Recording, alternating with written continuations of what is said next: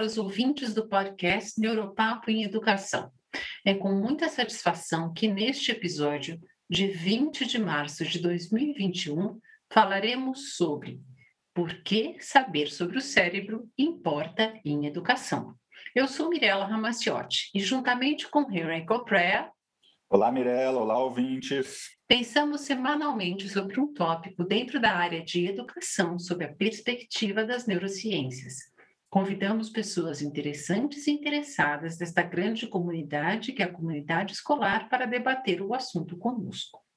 Neste episódio, contaremos com a presença de uma especialista quando se fala em neurociência e educação. Ela é Leonor Bezerra Guerra, professora aposentada da Universidade Federal de Minas Gerais e coordenadora do projeto Neuroeduca. É também coautora do livro Neurociência e Educação, como o cérebro aprende. A Leonor topou conversar conosco hoje aqui sobre por que saber sobre o cérebro importa em educação. Seja bem-vinda, Leonor. Muito obrigada pela sua presença. Eu aqui agradeço a vocês, Mirella e Henrik, pela oportunidade é, dessa conversa que eu julgo muito importante e que eu espero que seja produtiva para todos. Muito obrigada. Nós que lhe agradecemos. Nós que, nós que agradecemos.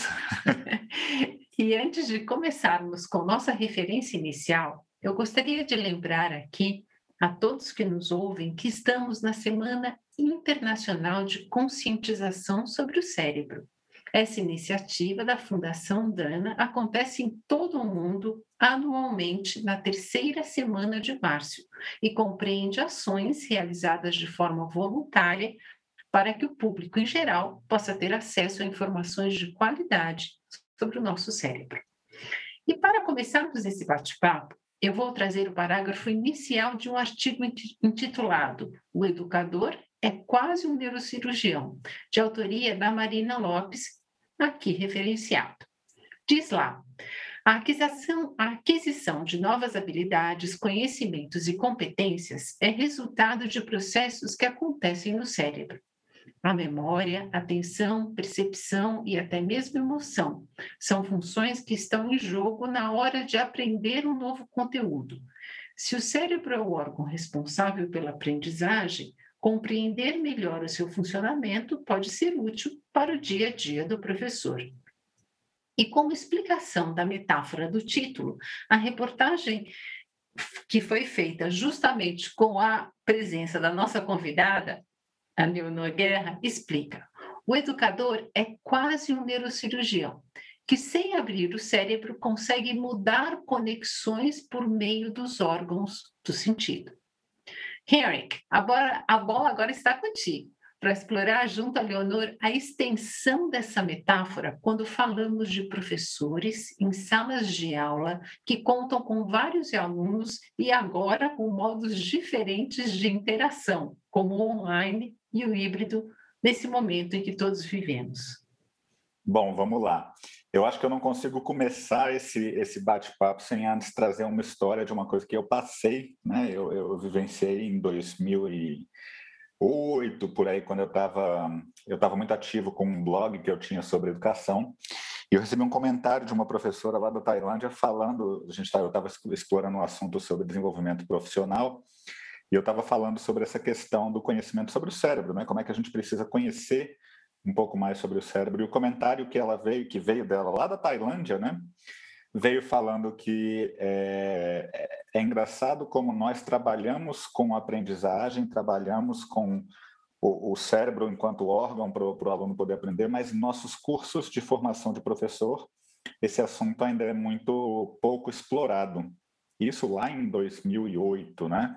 É, quando ela falou. Então, vou aproveitar aqui a Leonor para perguntar para ela um pouquinho sobre isso, usando essa metáfora de que o educador é quase um neurocirurgião, né, que sem abrir o cérebro faz essa mudança das conexões. O que, que você teria para trazer para a gente, Leonor, de início aqui no nosso bate-papo, sobre essa necessidade do educador conhecer um pouco mais sobre o cérebro é, para poder realmente fazer um trabalho mais interessante dentro de uma sala de aula, quando a gente tem aí inúmeros pequenos cérebros ali na nossa frente e alunos, pessoas que estão seres completos, né? Com, com emoções, com medos, anseios. O que você teria para trazer para os nossos ouvintes hoje aí sobre esse assunto para a gente começar esse bate-papo? Isso. É, é, você falou que seria interessante, né, os professores entenderem sobre o cérebro e hum, eu acrescentaria que compreender como o cérebro funciona faz com que o professor possa ser mais criativo e que ele tenha mais autonomia na sala de aula. Por que isso? Porque, como sua amiga da Tailândia comentou, é, vocês, professores, nós, educadores, e, e, educador, não só o professor, os pais também, ou qualquer outra pessoa que oriente outra, outra pessoa, um aprendiz, no seu processo de desenvolvimento e de aprendizagem. Então, todas essas pessoas que eu chamo de educadores, eles estão estimulando, seja através de aulas, seja através de conversas, seja através de ações, eles estão estimulando os órgãos do sentido. E os órgãos do sentido fazem essa conexão entre o meio externo e os neurônios que estão lá no sistema nervoso central, cujo representante principal é o cérebro. Então, toda interação promove uma atividade no cérebro. Se você souber como esse cérebro responde a essa interação, você pode modificar a interação para que ela seja mais eficiente, para que ela seja mais efetiva. Então, isso vale para o contexto de sala de aula. Se o professor compreende como é que biologicamente o cérebro responde ao que ele faz no dia a dia, ele pode criar situações, ele não precisa seguir só uma receita, né, algo que alguém falou, olha, fala, faz desse jeito que vai funcionar na sua turma. Não, ele pode a partir do conhecimento das evidências científicas sobre como o cérebro funciona, ele pode bolar estratégias que podem ser equivalentes, mas diferentes, mais criativas do que a sugestão que ele recebeu, e ele consegue ter mais autonomia dentro de sala de aula, no sentido de que ele percebe um aluno que está tendo dificuldade, ele consegue ter ideia de quais são os fatores que podem estar interferindo naquela dificuldade, contribuindo para aquela dificuldade do aluno. Então, é, saber como o cérebro funciona é, é básico para quem trabalha no processo de aprendizagem. E como você mencionou, é estranho que na formação inicial do professor ainda a sua conversa com a professora da Tailândia foi em 2008. Nós estamos em 2021 e a maior parte das, das matrizes curriculares, dos cursos de pedagogia e de licenciatura, eles não contemplam o conhecimento básico sobre o funcionamento cerebral. E eu queria só mencionar um, uma, um caso muito interessante. Você falou 2008, mas em 1994 eu dei uma aula sobre memória para um grupo de professores e, e, muito inadvertidamente comecei a falar sobre a biologia da memória. E os professores olharam para mim é como se eu fosse, como se eu tivesse na sala errada, como se eu não tivesse né, abordando a memória da forma apropriada. Então eu perguntei para eles: vocês é, vocês não entendem minimamente como o cérebro funciona? Os professores responderam: não, nós somos professores. Eu falei, mas justamente por isso vocês deveriam saber um pouco sobre o funcionamento cerebral. Vocês, mais do que psiquiatras, neurologistas, psicólogos, junto com os pais, são quem mais interferem na organização do cérebro e, portanto, nos comportamentos que aquele cérebro vai produzir. Né? Todo comportamento emerge da atividade cerebral. Eu, eu, eu, achei bem interessante o que você colocou sobre a, como esse conhecimento permite os professores de conseguirem é, intervir de uma forma mais intencional e correta com aqueles alunos que estão precisando de um auxílio extra, que estão passando por algum momento. Então, como esse conhecimento de algo que é um conhecimento sobre como o cérebro humano funciona, algo biológico, e como nós temos mais similaridades nisso do que essas diferenças, mas como isso a, a, ajuda também no que hoje se fala muito sobre a personalização, a diferenciação da educação. E, e, e não é, não são coisas opostas, né? São coisas muito pelo contrário, que se complementam bastante, né? Exatamente. É, nós temos uma, um, uma estrutura e função cerebral, parte dela ela é compartilhada por todos os seres humanos. Mas cada um de nós tem o que a gente chama de neurodiversidade. Cada um tem um, uma carga genética e uma carga de interação, de história de vida, que são os, os dois fatores que contribuem para o que nós somos, né, como indivíduos. Então, é a nossa genética, a nossa história de vida, faz com que o nosso cérebro seja único. Né? Essa Sim. neurodiversidade, é, ela precisa ser respeitada precisa ser considerada. Esse cérebro, sendo único, ele também tem uma forma única de aprender, uma forma singular. Mas várias funções cerebrais, elas são compartilhadas. Então, se o professor entende o funcionamento que eu chamo de básico do cérebro, as funções básicas, né, como atenção, motivação, função executiva, é, emoção, com a memória, como é que isso funciona, ele consegue entender é, os, as principais estratégias de aprendizagem, ele consegue perceber por que, que determinadas estratégias são mais efetivas e outro, outras menos, ele consegue entender isso, e ainda consegue entender que o cérebro das pessoas é diferente, e por isso é, existem alunos que, ao, é, existem trabalhos mostrando isso de forma muito bonita, é, dando exercícios de matemática, por exemplo, para os alunos e fazendo o registro dos movimentos oculares que esses alunos fazem. Os alunos que têm já facilidade para fazer aquele exercício, eles fazem poucos movimentos oculares e movimentos oculares bem regulares. Já aqueles que têm mais dificuldade, eles fazem movimentos mais aleatórios, muito mais frequentes e, claro, demoram mais para resolver o exercício. Então, o professor precisa entender, e a ciência não tem dúvida disso, que as pessoas aprendem de forma única. E o professor, sabendo disso, ele vai ter mais paciência, saber que aquele aluno especificamente precisa de mais exercícios, ele precisa ser mais é, indagado sobre se está entendendo ou não. Então, isso é muito produtivo para para a gente ter uma evidência científica do, dos, tra, das trajetórias singulares para cada aluno, do, da, da personificação da aprendizagem, né? para perso personalização da aprendizagem. E nessa, nessa personalização da aprendizagem, a gente pode falar um pouquinho também sobre Rapidamente, para a gente fechar esse primeiro bloco, sobre o papel das, das emoções que você mencionou, que o professor precisa entender um pouquinho sobre como as emoções atuam, qual seria a relevância disso dentro do contexto de aprendizagem?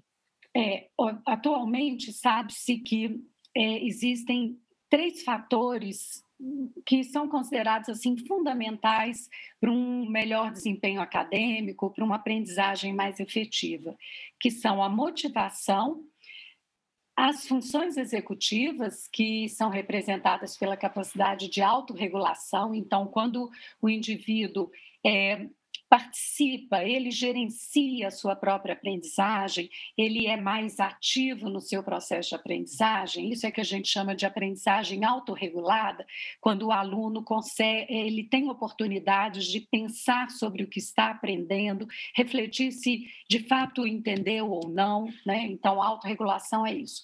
A motivação é o, o a pulsão que o sujeito tem né, para se dedicar a uma determinada tarefa. Esses dois fatores são fundamentais para uma aprendizagem mais efetiva. E os dois fatores sofrem as influências da emoção. Então, as emoções, sejam emoções negativas, positivas, elas interferem na motivação que o sujeito tem e elas interferem na autorregulação da aprendizagem. Então, na capacidade do sujeito planejar as tarefas que ele tem que realizar para poder, poder aprender uma determinada matéria. A, a, o contexto de aprendizagem ele precisa proporcionar emoções que reforcem a motivação emoções como é, oportunidades para o sujeito se sentir satisfeito com o desempenho que ele tem, que ele possa sentir que é, o esforço dele está valendo a pena. Ele precisa evitar, no contexto de aprendizagem, ser exposto a situações de intimidação, de é, reprovação. Então, é, a emoção é fundamental porque ela regula dois fatores que são essenciais para a aprendizagem efetiva: autorregulação e motivação.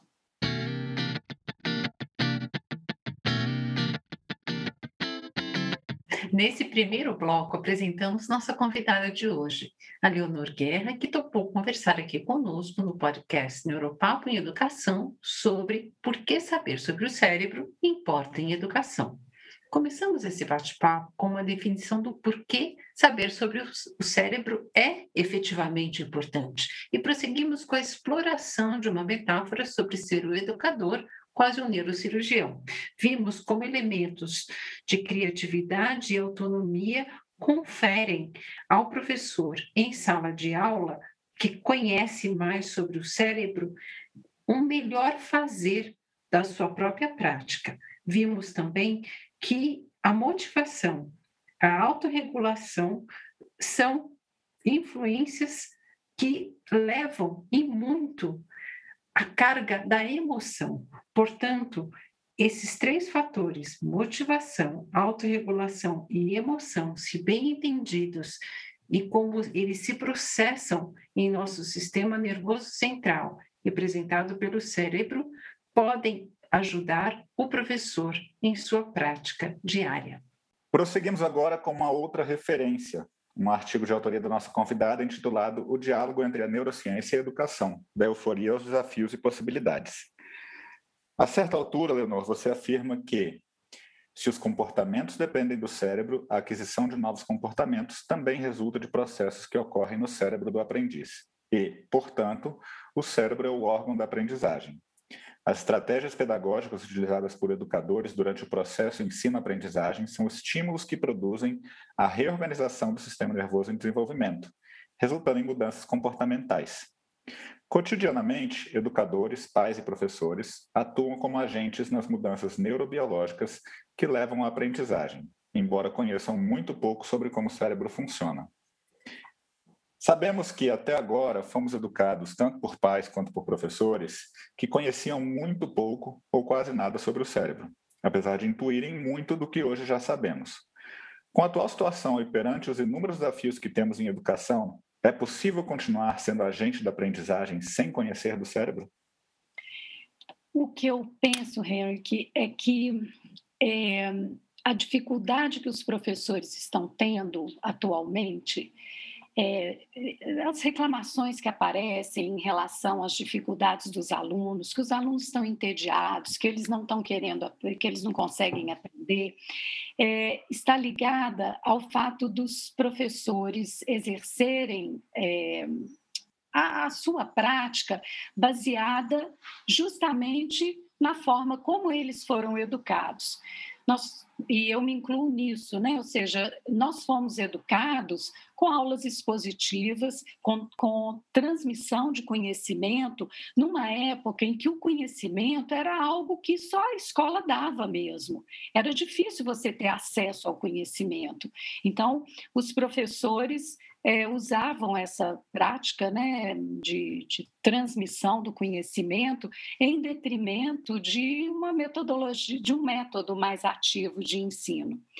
É, então, quando você me pergunta assim, será que é possível hoje é, dar aula sem conhecer o funcionamento cerebral? É, é possível, mas a pessoa vai ter uma, uma, um processo pouco efetivo. Aquele, aquele processo de ensino-aprendizagem ele vai ser menos efetivo porque ele não vai conhecer o que já tem de científico, ou seja, a educação tem ciência por trás dela, né? Hoje a gente conhece muito mais. Então, esse professor, ele vai ter menos adesão às, às novas práticas, ele vai persistir numa prática que é mais antiquada, que já não cabe hoje, considerando o mundo contemporâneo. Então, eu, eu acho que é imprescindível que os cursos de formação inicial de professor tenham esse conteúdo. O ensino vai melhorar muitíssimo com isso. Né? Eu não faço investigação, mas existem artigos mostrando que o treinamento de professores sobre o funcionamento cerebral melhora a prática desse, desse docente. E, e qual seria o mínimo que é necessário dentro desses cursos? Teria algum mínimo necessário? Você diz de conteúdo, de. Dentro dessa parte do conhecimento sobre o cérebro para um curso de pedagogia de formação de professores. É, eu acho que é, é, é, o que eu chamo de fundamentos é, do neurocientíficos do processo ensino-aprendizagem. Se o professor entender o, o, o que, que é o processo de neuroplasticidade, se ele entender um pouco como funciona a atenção, como funciona a função executiva, como funcionam as emoções e como a memória se estabelece, ele já tem uma base espetacular. Do ponto de vista biológico, ele compreender que todo o nosso cérebro é constituído de neurônios, todo mundo sabe disso hoje em dia, mas que essas células elas são ativadas por tudo que chega àquele indivíduo. E na hora que essas células são ativadas, elas podem é, mudar a sua organização, a forma como elas interagem dentro do cérebro. E é isso que gera novos comportamentos. E quando eu digo mudar a forma, né, mudar as sinapses, as conexões que um neurônio estabelece com o outro. Então, se o professor tiver essa ideia de que o que ele faz gera uma, uma mudança estrutural e, em consequência disso, uma mudança funcional naquele indivíduo, ele, ele vai conseguir é, ter mais, é, mais robustez na, em relação ao processo, é, à compreensão do processo ensino-aprendizagem. Ele vai ver que não é assim um milagre, uma mágica, não é um, algo que acontece numa outra dimensão. Acontece, acontece na biologia do sujeito.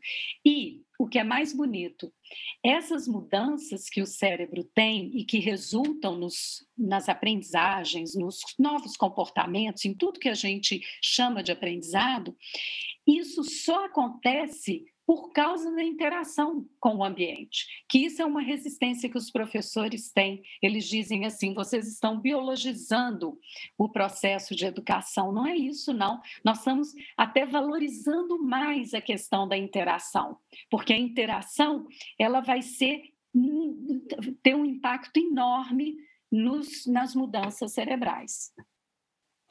Isso é muito importante, né, Leonora, a gente enfatizar aqui que esse conhecimento sobre os seres vivos, né, que é a própria definição da biologia e que nos define porque efetivamente na interação de um com o outro, a gente tem as diversas oportunidades de refazer conexões, de prestar atenção ao que é importante naquele dado momento, de recalcular a rota, como eu sempre falo, com professores, que é, são as interações sociais que nos dão esses pequenos desafios e que efetivamente fazem muito bem, não apenas ao nosso cérebro, mas a nós como indivíduos ao longo da nossa vida. Mas aqui eu, eu quero pegar você e pegar aqui, cargo, essa. É, é, esse bonde no seu, no seu texto e, e colocar uma parte aqui que me chamou a atenção também. Você diz lá que descobertas em neurociência não se aplicam direta e imediatamente na escola. A aplicação desse conhecimento no contexto educacional tem limitações. As neurociências podem informar a educação, mas não explicá-la ou fornecer prescrições, receitas que garantam resultados.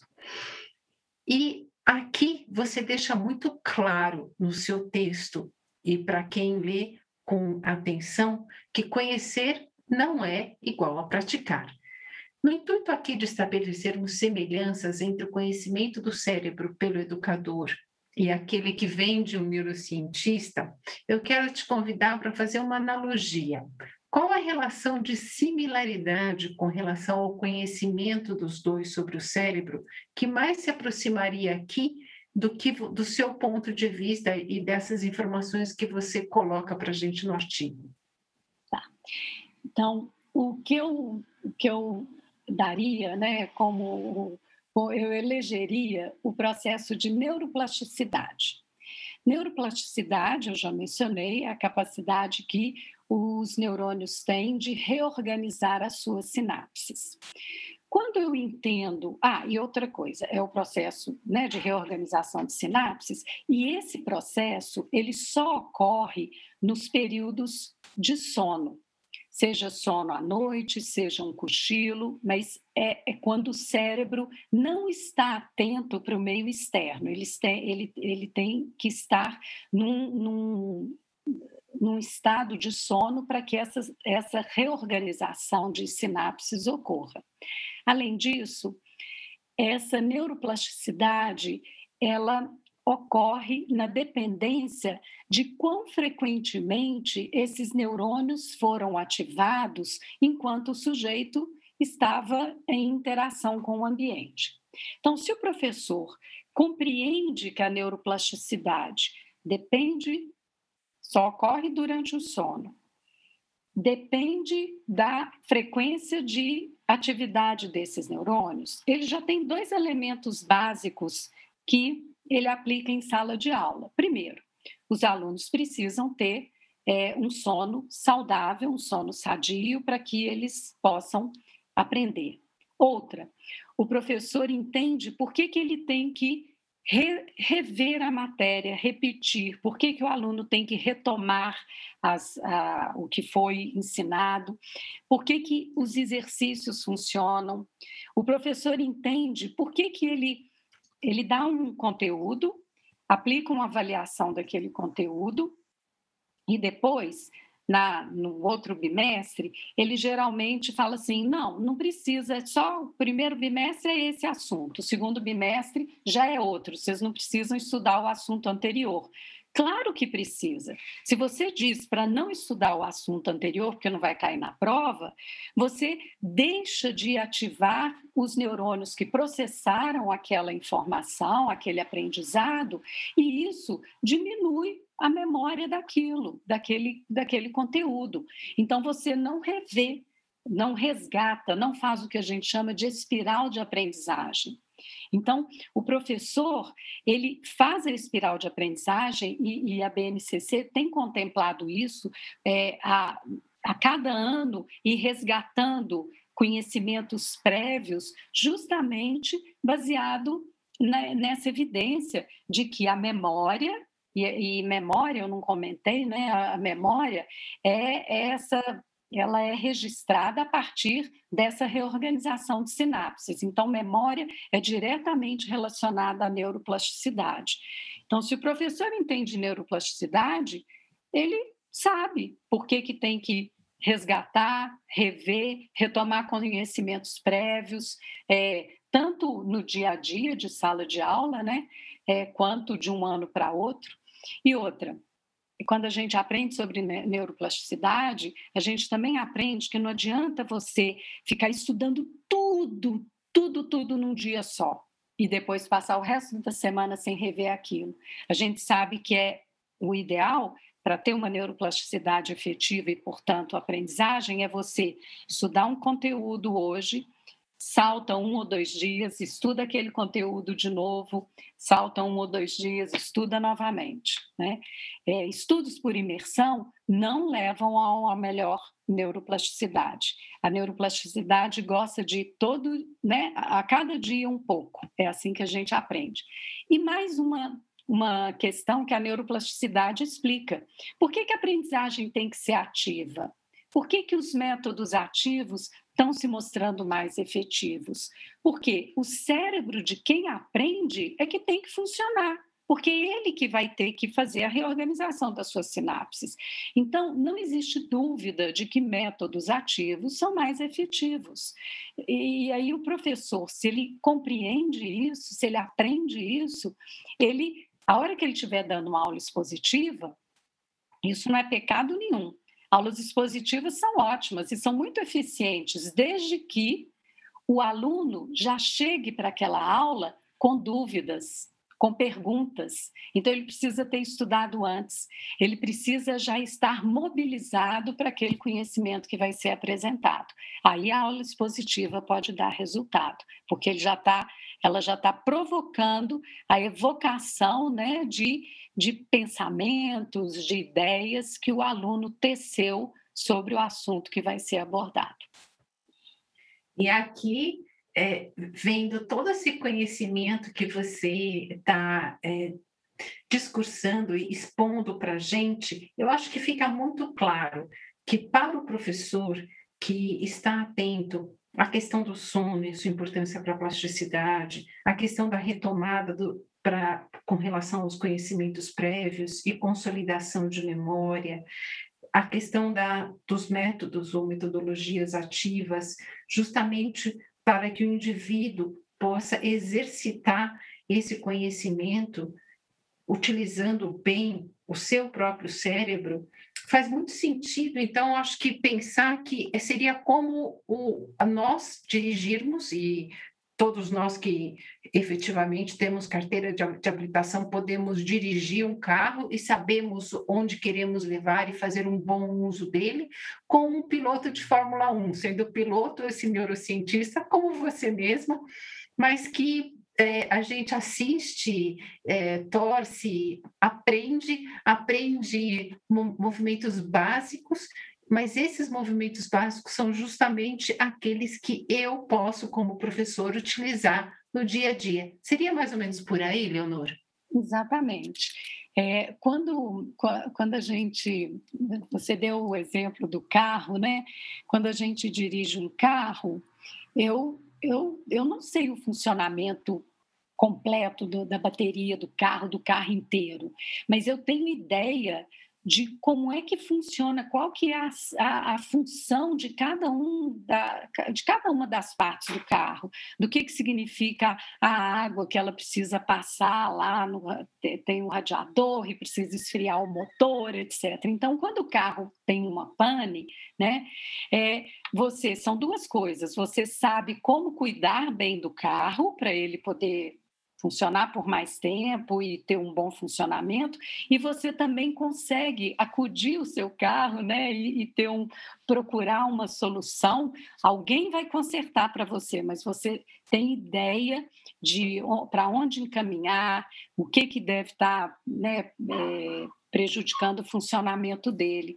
Então, é, a gente conhecer como as coisas funcionam, elas dão muito mais, eu não canso de repetir isso, autonomia para a gente solucionar os problemas e também para fazer com que aquele processo seja mais é, efetivo, seja mais produtivo.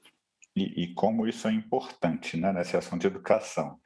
Mas vamos lá, vamos tocar essa bola um pouquinho mais para frente. Vamos falar sobre uma parte do seu artigo que chama atenção você diz lá: Embora os processos cognitivos ainda não sejam integralmente conhecidos devido às limitações técnicas e éticas que o estudo do comportamento impõe, grande progresso já foi alcançado, incluindo descobertas que permitiram uma abordagem mais científica do processo ensino-aprendizagem, porque esclarecem alguns dos mecanismos cerebrais responsáveis por funções mentais importantes na aprendizagem. Então, agora, Leonor, quando a gente fala em mecanismos conhecidos, o que, que lhe vem à mente? É, eu posso, antes de falar dos mecanismos, só fazer um parênteses? À vontade. Esse artigo, esse artigo é de 2011, então, nós, nesses últimos 10 anos, é, surgiu uma técnica chamada FNIRS, é uma técnica de neuroimagem que é, é possível você medir a atividade cerebral e também perceber a área cerebral que está funcionando, não com a, precisão de uma ressonância magnética, mas você consegue perceber a atividade cerebral e a localização dela é, usando um equipamento que é portátil. Então, isso que está escrito no artigo, hoje talvez eu já escrevesse diferente, porque nós já temos alguns experimentos que foram feitos com esse equipamento em sala de aula mostrando como, nesse estudo especificamente, como a aprendizagem é, ativa, como o, a, a, aprendizagem cooperativa, quando os, os alunos interagem, como ela é é, produtiva, e, e, isso ocorre porque eles mostram que a atividade cerebral desses alunos elas, elas estão sincronizadas, ou seja, os alunos estão todos envolvidos numa atividade comum e isso melhora a atenção desses alunos. Então, é só um parêntese. Mas então, eu vou voltar lá. O que, que eu entendo, né? o que, que é o mecanismo? O mecanismo, quando a gente se refere ao mecanismo de, por exemplo, atenção ou mecanismo de memória, a gente se refere a como a, o, o, processo ocorre no neurônio.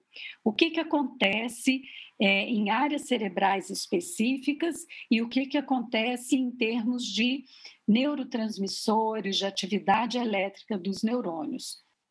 Então, vou dar um exemplo é, com atenção, por exemplo. Né?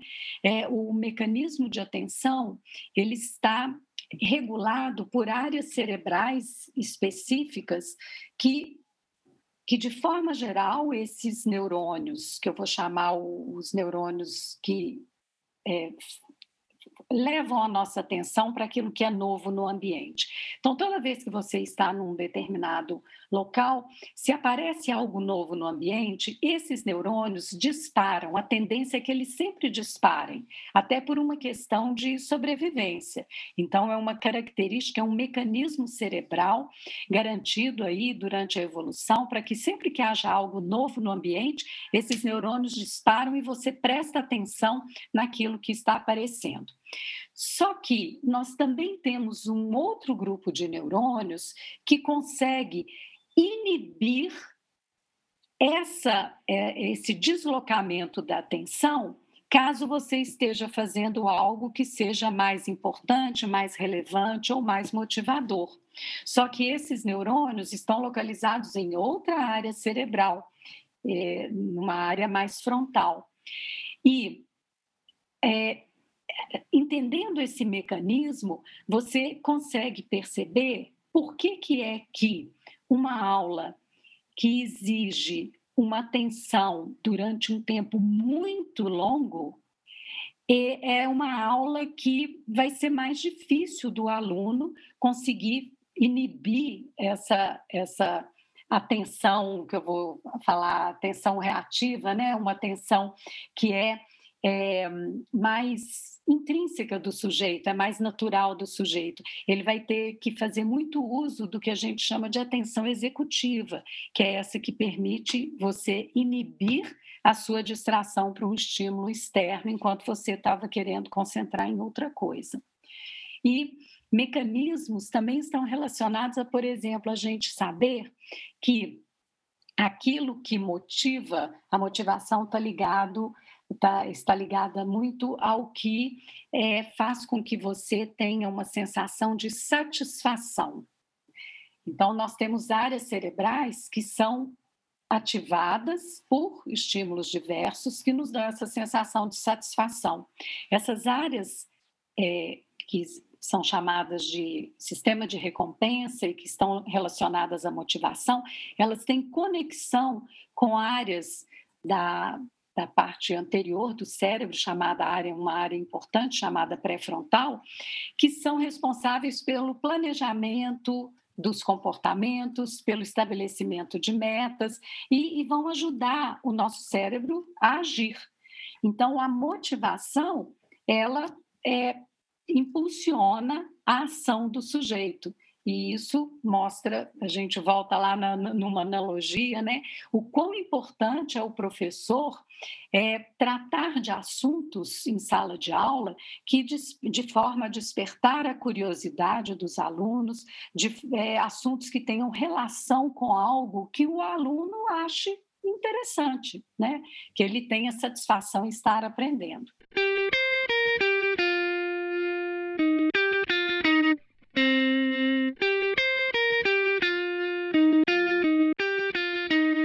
E até agora, neste episódio do podcast Neuropapo e Educação, conversamos com Leonor sobre o tema Por que saber sobre o cérebro importa em educação? Começamos esse bate-papo discutindo o assunto com base em uma definição. E continuamos explorando o assunto com a Leonor, conversando sobre relevância, significado, emoções, autonomia, estratégias de aprendizado e conhecimento sobre o cérebro. Falamos também, falamos sobre mecanismos cerebrais que podem, podem e devem ser bem conhecidos pelos educadores. E agora chegou o momento de nossa convidada nos contar uma história sobre o tema. Leonor, você teria uma história que possa aqui exemplificar por que, que saber sobre o cérebro importa em educação?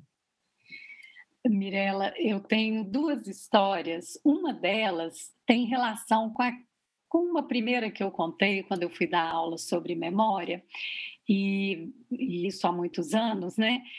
E quando eu saí dessa aula, é, na verdade, eu comecei a falar sobre memória do ponto de vista biológico e eu vi que os professores não iam entender nada, então eu comecei a falar sobre neuroplasticidade, mas de forma mais contextualizada. E eu não me esqueço uma professora, já quase aposentando, é, ao sair da, da aula, ela me perguntou: por que, que eu não aprendi isso quando eu comecei? A fala dessa professora foi um divisor de águas na minha vida. Eu eu nunca tinha pensado nas questões de aprendizagem, educação. Eu sempre fui uma cientista de, a gente diz, cientista de bancada, uma cientista que trabalhava com rato, camundongo, eu fazia experimentos no laboratório. Mas a fala dessa professora é, fez com que eu refletisse por que, que os professores não aprendem isso. E foi assim que eu comecei a, a elaborar e a criar e acabei criando o projeto Neuroeduca, cujo objetivo era fazer divulgação científica, né? E a gente ainda faz isso pelo Instagram do Neuroeduca, divulgação científica sobre como o cérebro funciona no contexto de aprendizagem. Então, já falei para muitos professores sobre isso nesses últimos é, 27 anos quase. É, e uma outra história também interessante, nós é, fazíamos cursos de atualização para professores, né, pelo projeto Neuroeduca. E eu sempre perguntava aos professores quando eles chegavam, por que que você procurou o curso? A maior parte dos professores dizia assim: "Ah, porque eu não sei o que fazer mais, os alunos não estão aprendendo, eles estão tendo muita dificuldade, eles não estão interessados". E aí me chamou muita atenção uma professora que respondeu o seguinte: Olha, eu sou uma alfabetizadora de sucesso. Eu vim aqui para esse curso porque eu quero saber por que, que eu acerto e por que, que eu erro. Porque eu saio dando tiro para tudo enquanto é lado e acerto a maior parte dos tiros. Ou seja, ela dizendo que acertava, a maior parte dos alunos dela aprendia mas uhum. eu quero saber por que, que eu estou errando e por que, que eu estou acertando. Então, a fala dessa professora significava o seguinte: eu quero entender as evidências científicas do que eu estou fazendo. E aí, voltando a uma, uma pergunta que o Henrique fez, é, é isso: o professor não é que seja impossível uma pessoa dar aula sem compreender sobre o cérebro, mas é é muito, é muito mais tranquilo você entender por que, que você está fazendo aquilo. É o que essa professora trouxe para mim que eu jamais esqueci. Que bom, né? E lá se vão quase três décadas de projeto Neuroeduc de professores beneficiados. Muito boas essas isso, histórias. E, e como isso, eu gostei tanto de ouvir a segunda história, de como é importante a gente não parar, não parar de aprender, né? E não parar de refletir sobre a nossa prática e como isso leva a gente a se tornar uma pessoa que consegue exercer a nossa profissão de uma forma mais efetiva e eficaz. Bom, nós estamos chegando ao final desse episódio sobre por que saber sobre o cérebro importa em educação. Então, gostaríamos de ouvir um pouco mais da Leonor sobre sugestões ou implicações que ela enxerga com relação ao que discutimos hoje. Então, vou te perguntar aqui, Leonor, qual sugestão, vamos, vamos reduzir para uma sugestão que você gostaria de deixar aqui para que os nossos ouvintes levassem dessa conversa?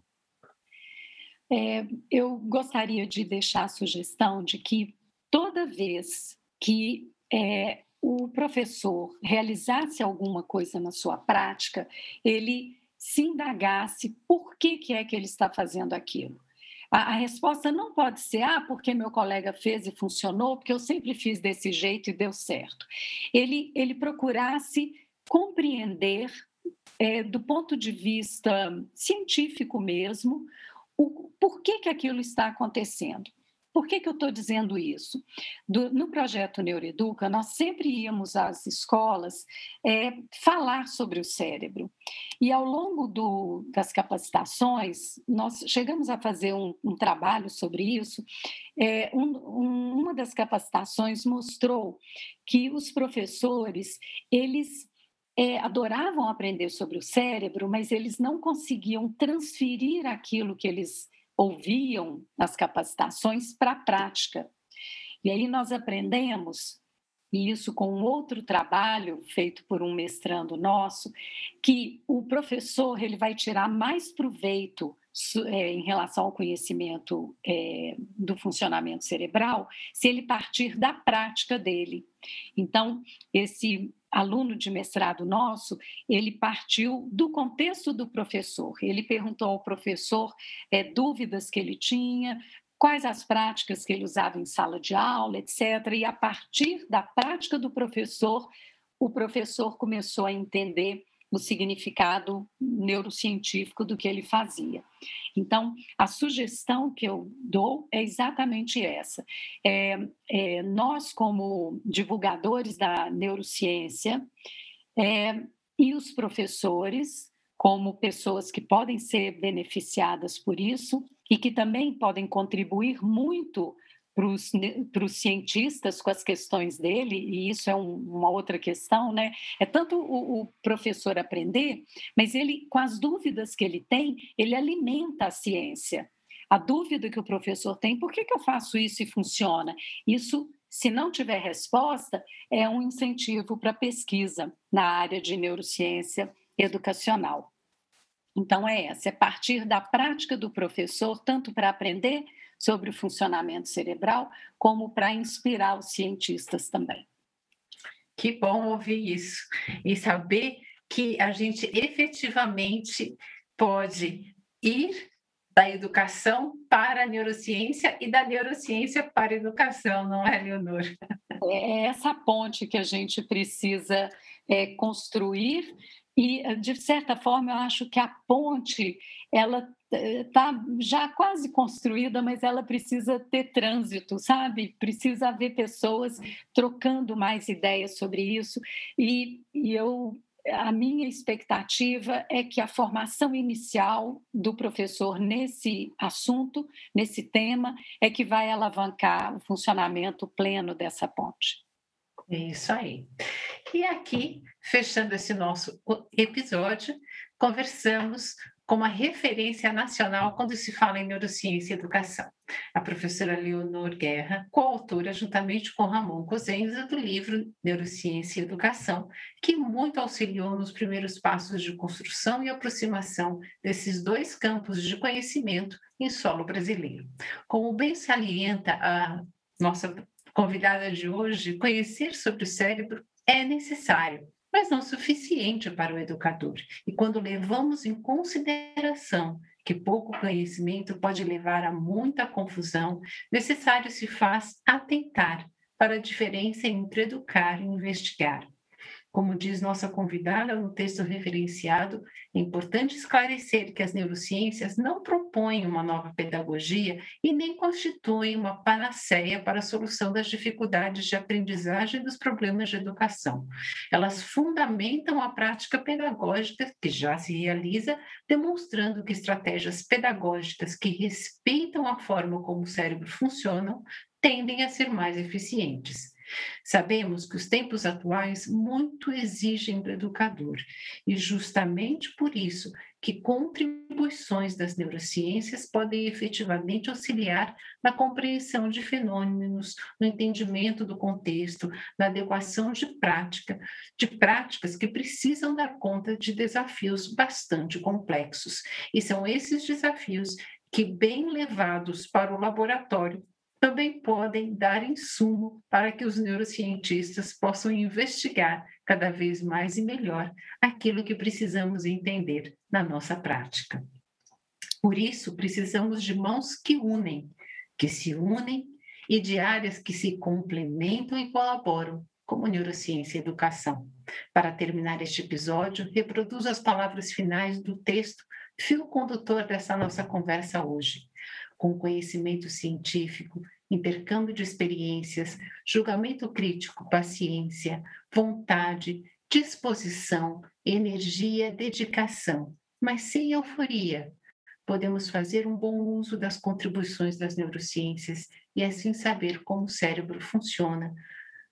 Pode, de fato, ajudar a educar. E, com isso, chegamos ao final deste episódio do Neuropapo em Educação sobre o tema por que saber sobre o cérebro importa em educação? Para nos acessar, basta procurar nos canais disponíveis como Spotify, Anchor, Apple Podcasts e Google Podcasts. Se você tem um tema dentro da educação que quer que seja debatido aqui sob a perspectiva das neurociências, mande seu recado para o nosso e-mail neuroeducamente@gmail.com.